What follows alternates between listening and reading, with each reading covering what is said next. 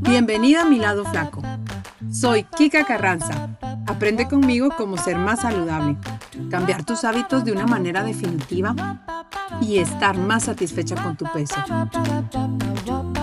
Acompáñame.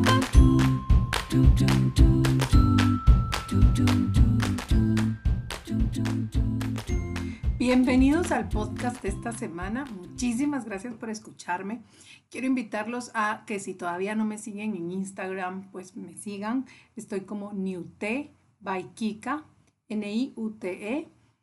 Saben también que pueden agendar una cita conmigo si necesitan o quieren tener un acompañamiento nutricional personalizado y pueden contactarme ya sea por Instagram, por Facebook o bien en mi página web que es kikanutrición.com. Y en el episodio de hoy quise invitar a una persona pues que para mí es una experta en el tema y creo que puede ser de gran relevancia. Ella es Wendy Bosch, es mexicana y principalmente ayuda a descubrir y vivir desde la esencia para encontrar desde dentro esas respuestas que todo ser humano eh, tiene, ¿no? Y que se plantea. Eh, no quiero profundizar mucho en esta presentación porque a lo largo del podcast ustedes se van a dar cuenta cuál es la filosofía de vida de Wendy y qué mejor que ella misma pues nos lo cuente, ¿no? Wendy, bienvenida al podcast. De verdad que me siento súper contenta de tenerte aquí. Alguien tan espiritual y tan profunda como tú en este espacio, de verdad que me siento muy, muy, muy contenta. Y para empezar, pues quisiera nos contaras quién eres, qué haces, cómo es este caminar que has tenido eh, desde la esencia. Eh, claro que sí. Bueno, primero, muchísimas gracias, Tita. De verdad que estoy feliz de estar aquí contigo y con tu audiencia. Muchas gracias por la invitación. Eh, y pues sí, claro que sí, te, lo cuento rápido porque podría tardarme mucho tiempo en esta historia.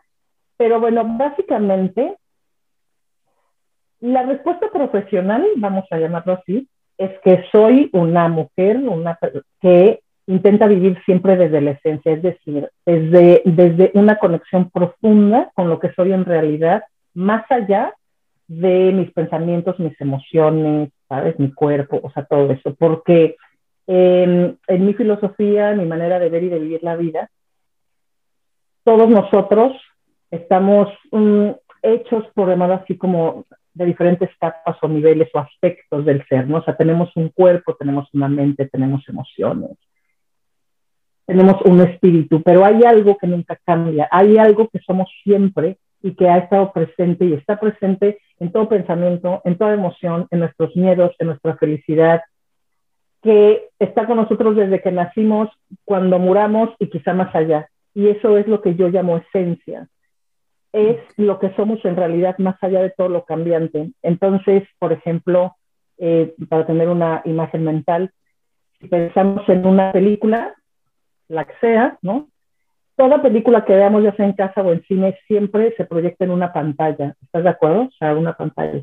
En la película pueden pasar muchas cosas. Hay diferentes escenas, diferentes personajes. Hay, hay incendios, hay drama, hay terror, etcétera, ¿no? Así es, es la vida, es lo que somos. Somos como personajes en una película, pero en realidad, aunque en la película haya una explosión y haya fuego, la pantalla nunca se va a quemar. Aunque en la película haya un drama horrible, así espeluznante, la pantalla nunca va a sufrir. Y entonces en esta analogía, la pantalla es la esencia, o sea, es lo que somos en realidad. Y cuando sabemos ir hacia adentro y conectar con eso que somos en realidad, entonces podemos vivir la vida de diferente manera. Eso no quiere decir que la vida va a cambiar, no.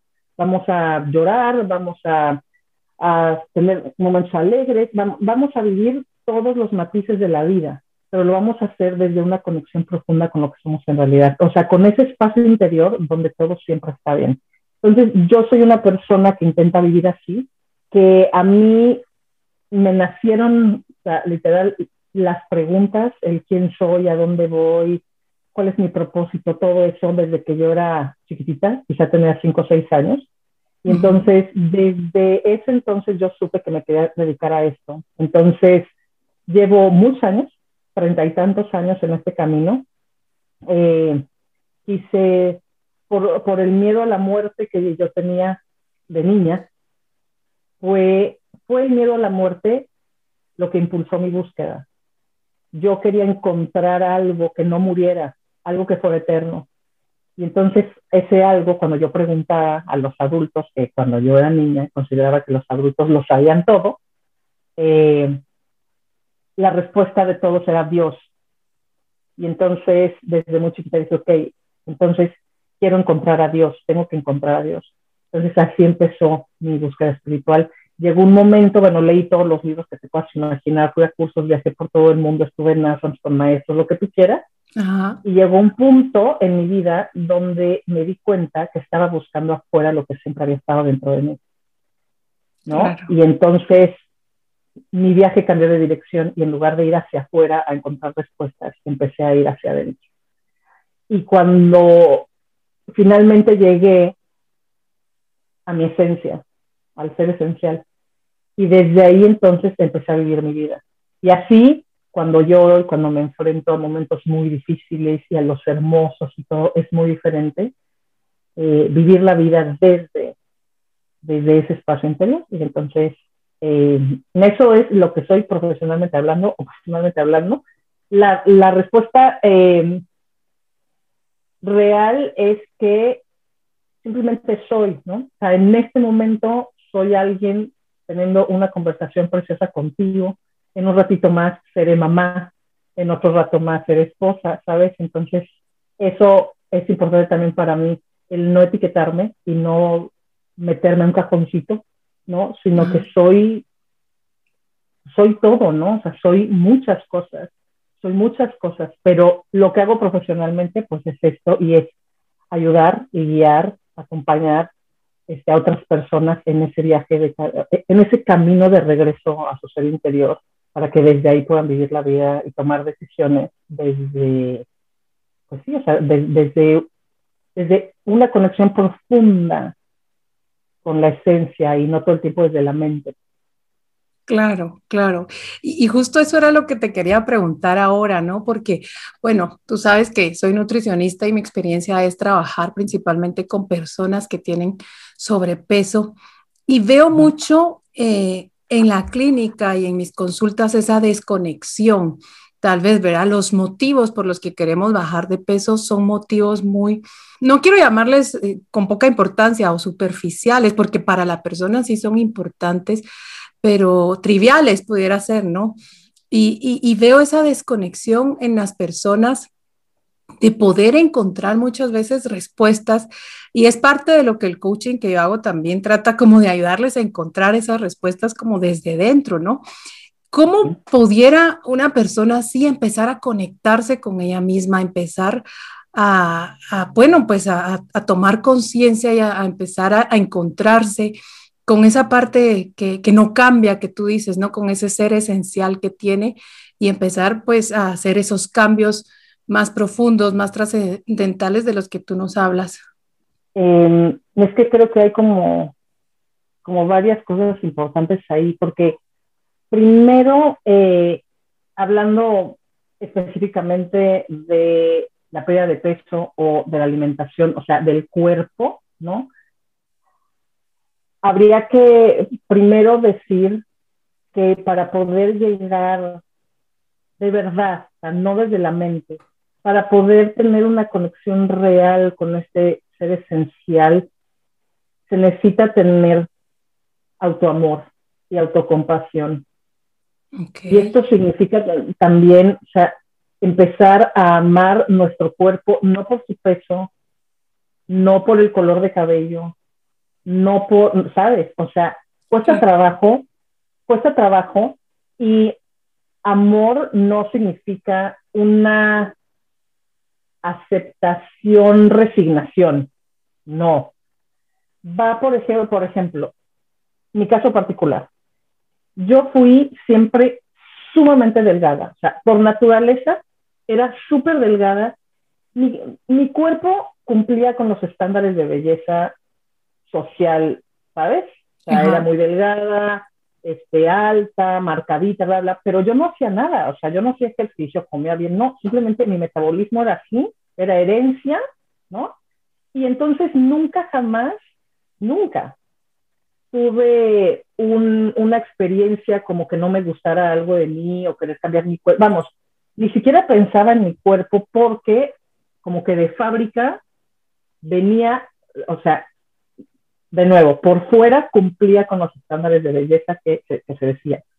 Sin embargo, me la pasaba con gastritis, tenía muchísima colitis, ¿no? O sea, internamente yo estaba muy, muy nerviosa siempre, siempre estaba proyectada en el futuro, o sea, yo, yo hoy pensaba y tomaba decisiones por lo que iba a pasar en seis meses, ¿sabes? Entonces, estaba muy desconectada de lo que yo era en ese entonces, o sea, en ese instante, pero eso sí, con un cuerpo hermoso a ojos de los demás.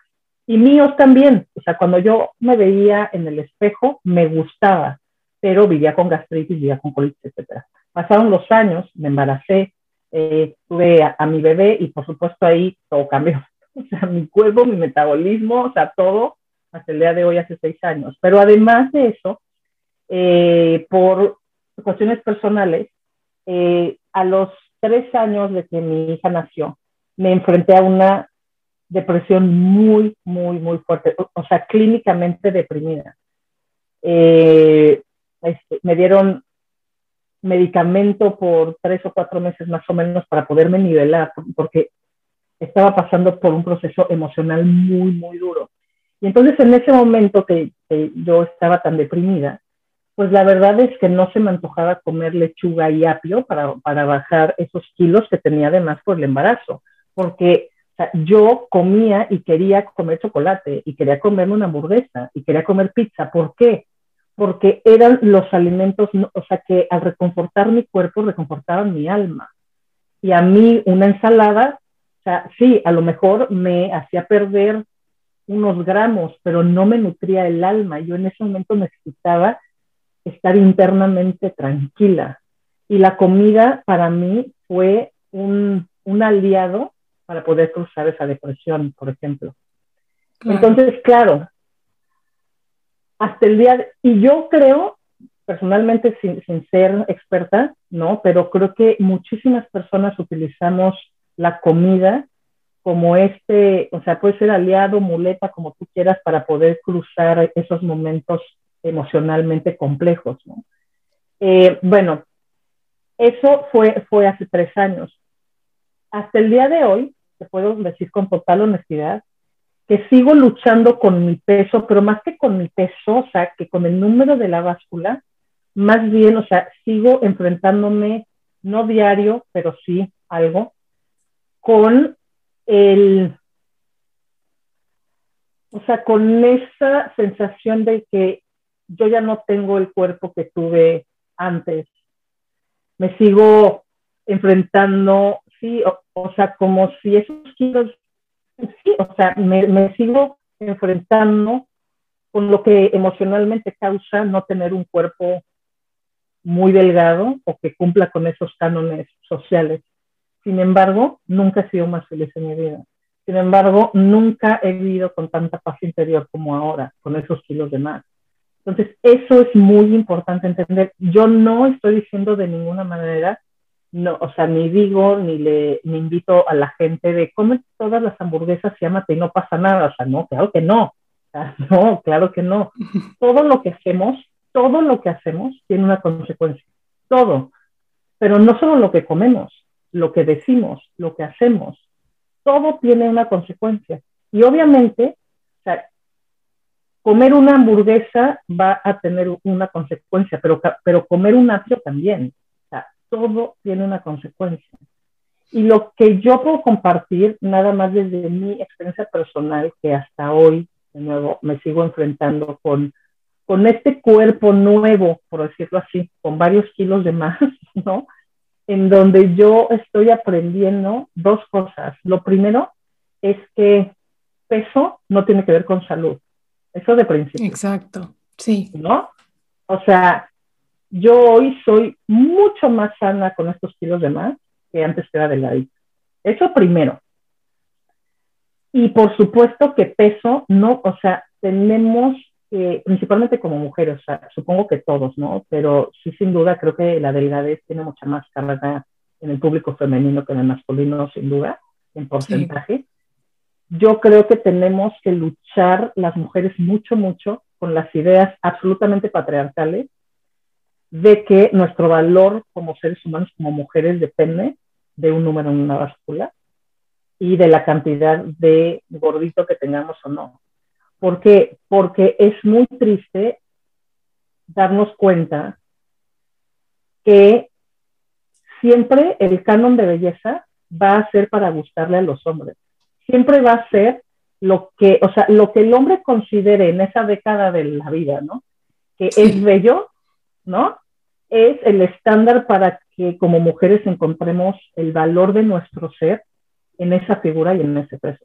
Entonces creo, creo que más bien tenemos que darle la vuelta a la campana o, como yo diría, limpiar nuestra mirada interior y darnos cuenta que si entramos a un proceso de dietas, por ejemplo, sin duda vamos a bajar de peso. Eso es seguro, ¿eh?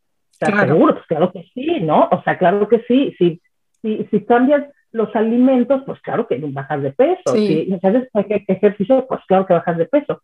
Pero si no arreglamos, si no encontramos la paz en lo que somos en realidad, vamos a volver a, subir y quizás hasta peor. Y eso va a ocasionar cosas emocionalmente mucho más rudas. ¿Por qué? Porque vamos a sentirnos culpables, vamos a enojarnos con nosotras mismas, vamos a, creer que no tenemos la fuerza de voluntad y muchísimas cosas más. Y entonces, en lugar de amarnos más, vamos a gustarnos menos. Entonces, yo, yo creo que por eso es tan importante empezar con un trabajo emocional, o sea, con un trabajo de conocernos realmente, de ir hacia nuestro interior y darnos cuenta que somos mucho más allá que la figura del cuerpo. Somos mucho más que un número en la báscula. Empezar primero por ese camino de amarnos y darnos cuenta entonces desde ahí que el cuerpo es una máquina perfecta. El cuerpo nos permite, o independientemente de su tamaño, su peso y su figura, el cuerpo nos permite tener esta experiencia de vida, movernos, saborear los alimentos, o sea, y tener el placer de comer, no solo por meternos alimentos al estómago, no, sino placer al comer, que el cuerpo nos da la posibilidad de amar, de dar vida, de tener experiencias, de, viajar, de oler, de escuchar. O sea, el cuerpo es mucho más allá eh, que el peso. Y entonces cuando empezamos a conectar, otra vez, pero solo podemos llegar a eso, yo creo, según mi experiencia, cuando empezamos a conectarnos con lo que somos realmente, o sea, con la esencia. Porque desde ahí entonces, si desde ahí cambiamos nuestra alimentación o nuestros hábitos de ejercicio, desde ahí, entonces esos cambios van a ser para siempre, o sea, se van a quedar con nosotros porque estamos haciéndolos desde el amor propio. Claro. No desde el miedo. Sea, desde, no, es de, ok, yo me amo y porque me amo, y entonces, o sea, porque me amo, por ejemplo, decido, por amor a mí, bajar tres kilos así, o por amor a mí, hoy me voy a comer mi hamburguesa con papas porque me amo y porque mi alma me está pidiendo que me coma la hamburguesa con papas, pero no diario. ¿Me explico? ¿No? Claro, porque diario ya sería algo negativo, ¿no? que es más dañino, que no viene desde el amor. Pero, pero también, o sea, vivir la vida entera llena de restricciones, o sea, Tampoco, es que no es posible, no es posible realmente. Ni las nutricionistas vivimos con restricciones todo el tiempo. no. Vamos, o, sea, vivir, comer diario una hamburguesa con papas hace el mismo daño que comer diario solo lechuga. O sea, es que cualquier cosa en extremo, lo que sea, daña. Y lo que yo siempre digo, pero de nuevo, o sea, la línea es muy sutil y entonces hay que tener como discernimiento, ¿no? Porque es muy, muy, muy sutil. Porque al final, o sea, queramos o no, nos guste o no, un día nos vamos a morir. Punto. O sea, no importa, no importa lo que hagamos, lo que creamos, si queremos o no, un día nos vamos a morir. Entonces la vida es tiempo, nada más. Podemos ponerle muchas etiquetas, podemos ponerle muchas cosas, nada, pero eso es la mente y ya. La realidad es, la vida es tiempo. Un día ya no vamos a tener tiempo. ¿No? O sea, para mí la decisión más importante de cada instante es qué hacemos con ese tiempo, cómo lo invertimos. Y en eso es también, o sea, qué como, cómo nutro mi cuerpo, pero también cómo puedo disfrutar de eso que estoy comiendo. También, porque para mí, o sea, si tú vives en una dieta y nada más comes por bajar de peso, pero no te causa placer, no te estás amando. Estás bajando de peso, pero no te estás amando. O sea, o sea, te estás torturando literalmente porque no estás disfrutando de tu experiencia de alimentarte. Y eso es una tortura, punto. O sea, sí, vas a lograr la meta de bajar de peso, pero, pero ¿cuál precio vas a pagar? O sea, te vas a vivir enojada, amargada, ¿por qué? Porque no estás disfrutando tu vida, nada, simplemente porque quieres que la báscula pese menos. Entonces, en realidad, ¿cuál es el precio que estás pagando? Pero si lo haces desde el amor, es diferente. Claro, y es lo que lo hace que sea permanente, ¿no? Porque si tú bajas de peso sufriendo y de verdad torturándote, como dices, es algo que no es sostenible en el tiempo y que tarde o temprano vas a tirar, ¿no? Y que vas a dejar. Pero si lo haces desde el amor como lo planteas, pues le das otro sentido a tu alimentación. O sea, te alimentas porque te amas y en ese amor, como tú lo planteaste perfectamente, está el cuidarte y no solo cuidar tu, tu cuerpo, no comiendo grasas, porque, por ejemplo, las grasas también son buenas, sino que cuidando tu alma y cuidando esa parte que la alimentación también, valga la redundancia, alimenta, ¿no? Y que también nutre, ¿sí?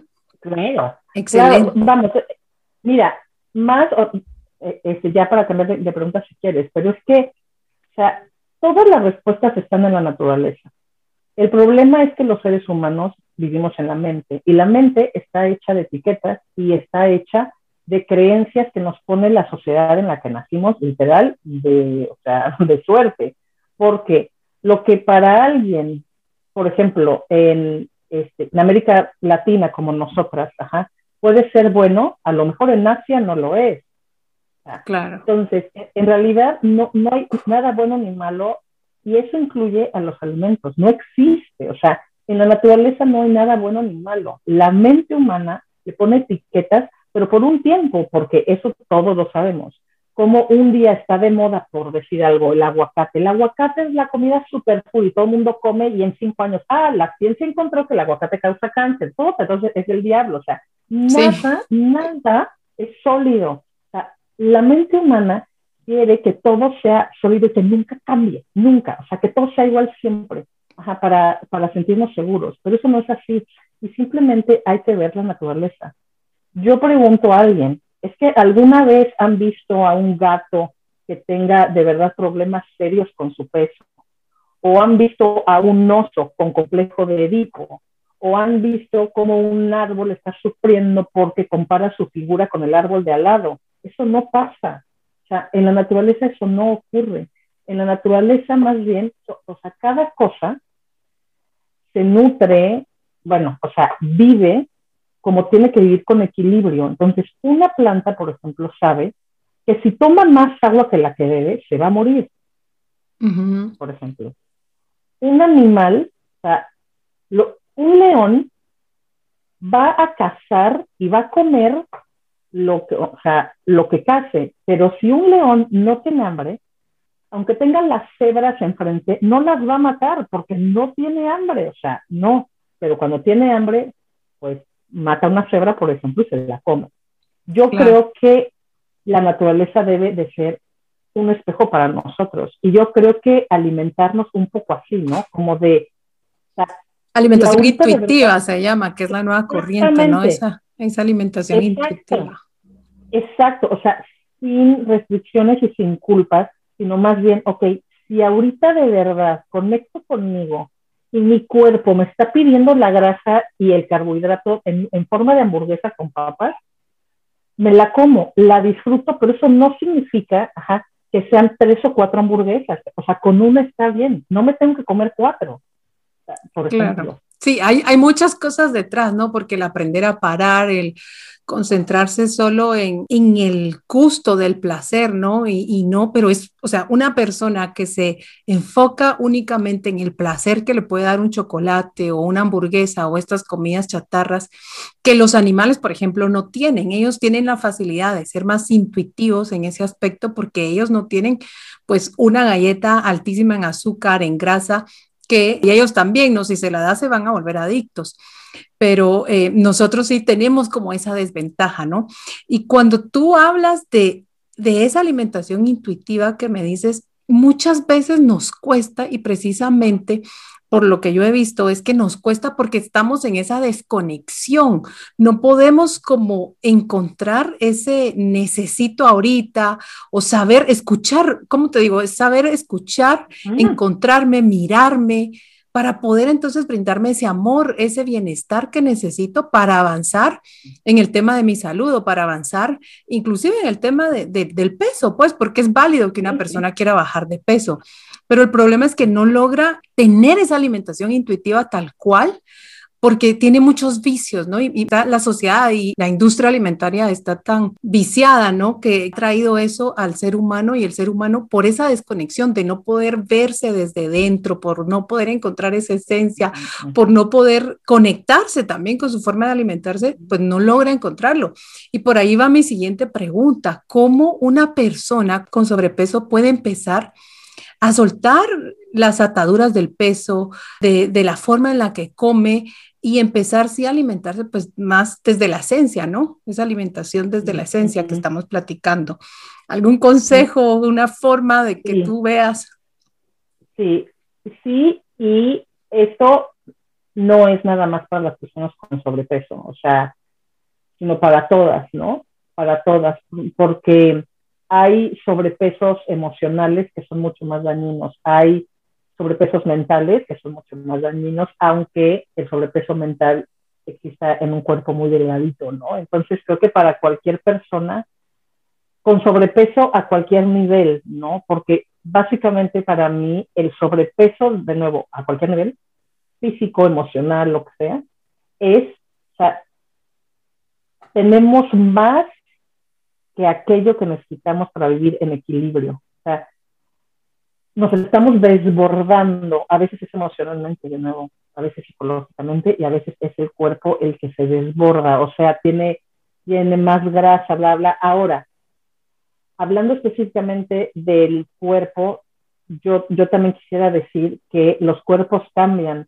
Por ejemplo, hoy sé que con mi embarazo y por tener que cargar a mi hija, mi cuerpo tan delgadito simplemente no me daba, o sea, literal me iba a romper.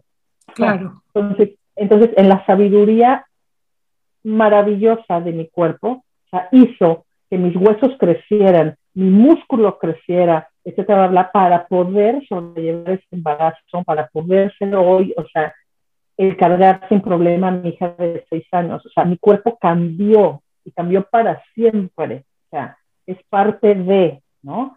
Entonces, es entender que todos los cuerpos, todos son hermosos, sea, y hoy son como son porque así necesitan ser ahorita. ¿Por qué? Porque aunque alguien haya tomado decisiones alimentarias, alimenticias, como se diga, eh, que se podrían poner como negativas, en el sentido que se llenó, o sea, se desbordó, por ejemplo, de grasas o de esto, habla, y entonces el cuerpo no está saludable, etcétera, habla. Todo eso, o sea, cada decisión que se tomó para que hoy el cuerpo sea así, fue una decisión que en ese momento se sintió que era la mejor decisión. Entonces, eso es muy importante, o sea, aceptar al cuerpo como es ahorita y amarlo, porque desde ahí vamos a poder hacer las transformaciones. Y esto ocurre lo mismo a todo nivel. Entonces, el consejo es esto. O sea, la meditación sí o sí. O sea, para mí no hay otra forma. ¿Por qué? Porque eh, la meditación, no la visualización, o sea, la meditación real, que es, o sea, ir mm, bajándole el volumen a la mente, ir bajando la velocidad con que la mente se mueve. O sea, esa poco a poco nos va a llevar a desidentificarnos de todo ese ruido mental que nos mata y nos hace tomar decisiones a todo nivel que nos hacen daño.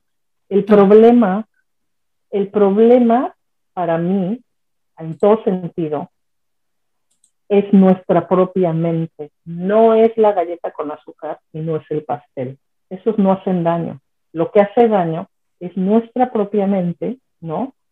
Que hace, exacto, que en lugar de, comerme una galleta y disfrutarla enormemente como premio, o me como el paquete entero que me hace daño, o me como la galleta con culpa y ni la disfruto, ya me llené de azúcar sin razón de ser, o sea, nada más para fregar, Entonces, yo diría que una práctica de conexión interior, o sea, la meditación o el mindfulness, por ejemplo, son prácticas de canasta básica para poder desidentificarnos, separarnos un poco de nuestra propia mente y darnos cuenta que las historias que nos contamos son eso, historias.